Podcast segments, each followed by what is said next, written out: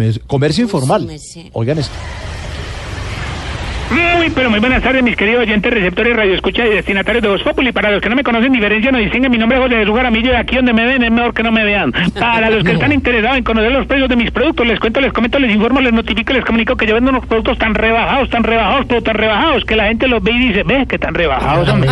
Claro que como a mí no me gusta mentir, embaucar, robar, estafar, engañar, hurtar, ni timar a nadie, les aclaro que los productos que vendo son un poquito piratas. ¿Cómo serán de piratas? Que en las frutas que yo vendo el papelito despega fácil.